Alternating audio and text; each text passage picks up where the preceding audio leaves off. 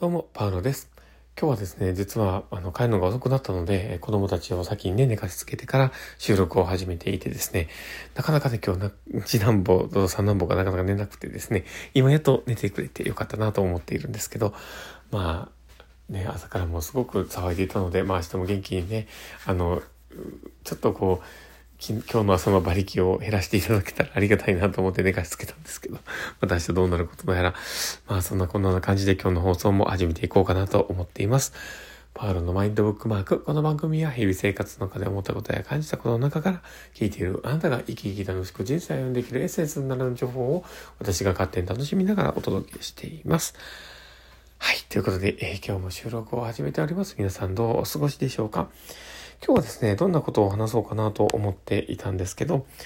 えー、少なからずま他人の目標は誰かを納得させるためのものであ書かれてるよねっていうところを話をしようかなと思っています。まあどういうことっていうところなんですけど、まあ自分のね経験とかにもあるとは思うんですけど例えば進路相談だったりとか、えー、職場に就職していたら半年面談だったりいろんなものをやると思うんですけど、まあ、そこの中で自分の到達する目標だったりとか考えてることみたいなものを書くことがあると思うんですね。でその時にじゃあそこにまあ自分が思ったことをそのままストレートに100%自分に嘘をつかずにかけてるかっていうとまあそういう人って本当にいないと思うんです。でそれはまあ実際自分の中でね思ってることとか感じてることなりたいものだったりとか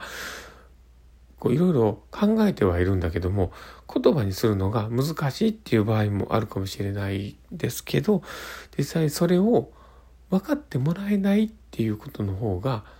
大きいのではないのかなと思います。でなので、えー、まあ、ある程度周りが納得してくれる、まあ、その場をね収めてくれるようなものを書くっていうことが多いのかなと思ったりしてます。で自分のね経験とかで言っても確かにそうなんですよね。なんか進路の相談だったりしてもなんかあれになりたいこれになりたい僕なんかで言ったらねあの時多分高校の時とかだったらねレーサーになりたいっていうところがあったりとか車をね自分で自営業でやってなんかワークワークチームを作ってそれであのレースに出るんだとかこういろいろ思っていた自分がいたんですけどでもそんなことを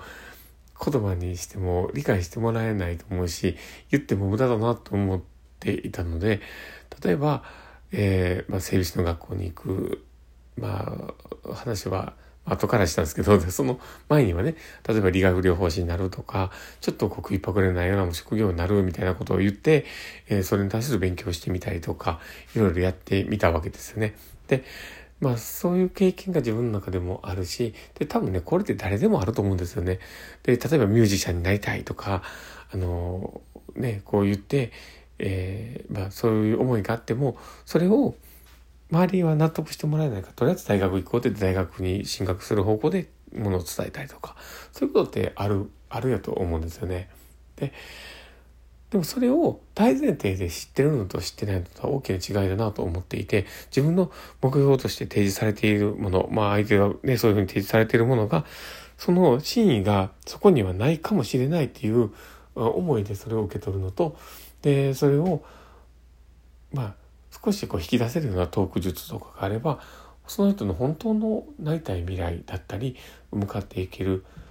先みたいなものを一緒には考えれると思うんですよね。だけど人って大体そういうものがあの苦い経験がね今までの小中高とねいろいろね 大学といろいろある中で、えーまあ、認めてもらえないある程度こう目標を持ってたとしてもそこに対する高い壁みたいなものを提示されることが多いからね今更大きい大人になってからそういうことは言えないっていう気持ちになってしまうってことですよね。うん、だから例えば何かを、えー、ストレートに表現をして目標を伝えるだったりとかなんか目指したいものをこんなこと叶うわけないよねってみたいなものを口に出すことをみんな抵抗したがるんですね。うん、だけど僕はでもそこが理解をし合ったりとかそこのことが言葉にできることって大きい違いがあると思っていてでそれはやっぱりその人が持っているその自分が言い出せる環境というか、そういうものがちゃんと整っている、そういうところをちょっと自分の中に手に収めている人なんだろうなと僕は思っています。なので、えー、ある程度こうね、自分の中で思っている気持ちだったりとか、思いっていうところを、まあ、周りに否定されるかもしれないけど、出せる練習はしておいる方がいいのかなと思ったりします。なんか世の中ね、そういうの出して否定されて辛い思いをしてっていうこともあると思うんですけど、だけど自分がいざそういうタイミングになった時に自分の思いを話せないような状況であれば、それはすごくもったいないことだと思うので、なんで、まあ、自分のね、思いだったりとか、本当の奥にある真実みたいなものっていうのは、ちゃんと言葉にする方がいいのかなとも思いますし、そういうふうな目標設定とか、えー、未来のね、自分の、えー、希望とかっていうところを、まあ、周りもそうやって周りが納得してくれるような形で、まあ、パッケージをして周りに伝えているんだなっていうところを認識をした上で話を聞くっていうのはすごく大事なのかなと思ってます。っていうそのように認識して聞いてあげるだけであその人はもしかしたら心理的にはこうなのかもしれないっていうことを考えた時にあの話しかける内容自体も変わってくるし、えー、ねこう信頼関係自体もまた変わってくることやと僕は思ってます。なので、まあ、そういったことをね、意識してもらって、えー、コミュニケーションを深めていってもらったらいいなと思っています。で、その、実際にね、提示されているものだったりとか、あの、ね、目標だったりとか、思いだったり、そういったところは、ちゃんと一旦受け止めながら、そこを深めるという作業をみんなやっていってもらったら人との関係がすごくスムーズになったりなんか同じところに向かっていきやすくなったりなんか同士のように、ね、なっていったりということがあると思うのでできればそういうようなね少し深くを見るための視点を持ちながら関わってもらうといいのかなと思ったりしてます。で、多分ね、そう個人コンサルでもそうでしょうし、個人的に、えー、そういうね、面談とかをやるときに、そうやってちゃんとしたシーンを聞ける立場に自分がなると物事がすごくスムーズにいくかもしれないし自分の判断自体も時間はなくなってくるのかなと思ったりしてます。まあそんなこんなな感じで今日はなんかダラダラと話をしましたけどもね、実際その目標設定だったりそういったところはそれを全てを認めずにそこの中の何が含まれているかを意識して聞いてみるように、考えていきましょうというところで、今日の放送は終わりたいなと思っています。なんかね、こう今日は本当に喋りにくかったりして申し訳ないなと思うんですけど、まあそんなこんな感じで、今日の収録は終わりたいなと思ってます。で、この放送を聞いて面白かったな、楽しかったなって方がいたらですね、ぜひ、えー、放送をですね、えーまあ聞いてもらったらリアクション残していただけたら嬉しいなと思っておりますし、えー、フォローいただけたら嬉しいなと思ってます。えー、ネギマークだったりとか、ハートマークだったりとか、いろんなマークがありますので、教えていただけてリアクション残していただけると本当にいつもありがたいなと思っています。まあそういったね、気持ちを僕は本当に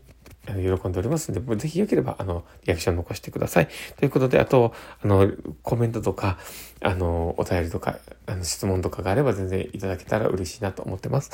えー、それに基づいてね、また放送も考えていけたらと思っております。で、あと、えー、ツイッターの方もね、やっております。ほとんど大したことをつぶやいてませんし、稼働はあんまりしてないんですけど、もしよければ、あの、フォローいただけたらいつかあの素敵な情報が流れるかもしれませんので、またよろしくお願いします。ということで、え今日の放送はこれで終わりたいと思っております。この放送を聞いたあなたがですね、明日も素敵な一日になりますように、というところで、ではまた。